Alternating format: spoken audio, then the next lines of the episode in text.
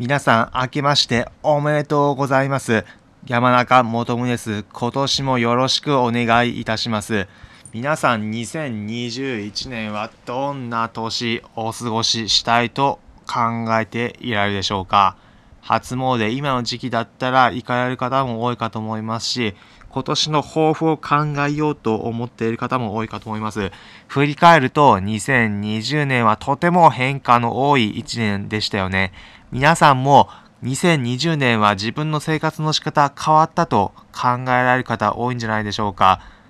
個人でのワークスタイル、リモートワークだったり、また旅行好きの方だったらワーケーションなど始められた方も多いかと思います。そのように変化が多かった2020年を踏まえて2021年はさらなる変化の多い年になるかと思います。私もこのチャンネルでは普段これまで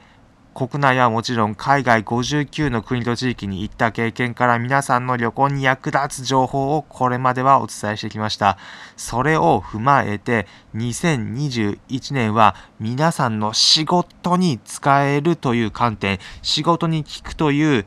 視点を持って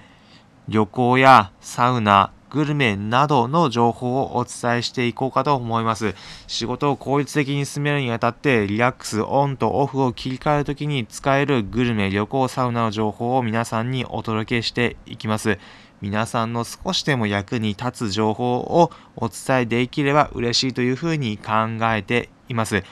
2021年もいろいろ変化多いタイミングかと思いますが、皆さんと共に一緒に進められていければというふうに考えております。それでは皆さん2021年もよろしくお願いいたします。皆さんそれでは良い旅をまた次回お会いしましょう。